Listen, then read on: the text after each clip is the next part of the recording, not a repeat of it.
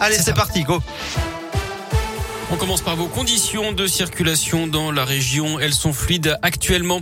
À la une de l'actu, ralentir le Covid pour sauver les fêtes de fin d'année, c'est l'objectif du gouvernement face à la cinquième vague qui déferle sur l'Europe et sur la France actuellement. Encore plus de 32 000 cas positifs ces dernières 24 heures. Olivier Véran va donc annoncer de nouvelles mesures dans une heure et demie, Gaëtan Barallon. Oui, avec plusieurs thèmes abordés par le ministre de la Santé. Le principal sera sans doute la dose de rappel. Ce matin, la Haute Autorité de Santé recommande cette nouvelle injection dès l'âge de 18 ans et ce 5 mois après la dernière injection. C'est donc ce que devrait annoncer Olivier Véran. La validité du test anti-Covid pour les non-vaccinés qui veulent profiter du pass sanitaire devrait elle passer de 72 heures à 24 heures. L'objectif, c'est clairement, je cite, de faire peser la contrainte sur les Français qui ont fait le choix de ne pas se faire vacciner. Le port du masque, lui, pourrait être rendu obligatoire à l'intérieur, même là où le pass sanitaire est exigé, et à l'extérieur, dans les lieux de rassemblement comme les marchés de Noël. Les contrôles seront renforcés dans les transports et dans les restaurants. Même chose pour les tests de dépistage dans les écoles. Merci Gaëtan. Les Français qui semblent répondre à la mobilisation demandée par l'exécutif. Près de 360 000 rendez-vous pour euh, la dose de rappel ont été pris sur Doctolib hier. 53% des Français se disent d'ailleurs prêts à faire ce rappel.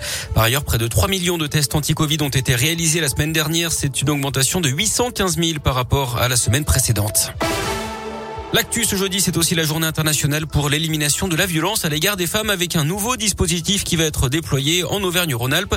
La région va acheter 1000 boutons d'alerte, des dispositifs euh, connectés qui permettent d'envoyer un SMS localisé à 5 proches en même temps. Ils enregistrent également les bruits et les détecteurs euh, les détectent les chutes.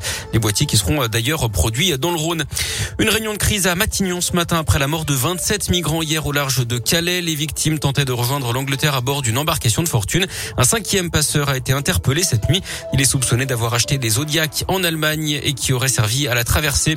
Bonne nouvelle pour les petits revenus. Les députés ont validé définitivement l'indemnité inflation, une prime de 100 euros versée fin décembre aux Français qui gagnent moins de 2000 euros net par mois.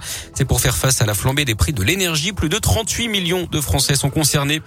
Une étude accablante de l'Agence de la transition écologique publiée aujourd'hui. En 2019, 4,3 milliards d'euros de produits industriels non alimentaires n'ont pas été vendus, ce qui veut dire qu'ils ont été fabriqués pour rien.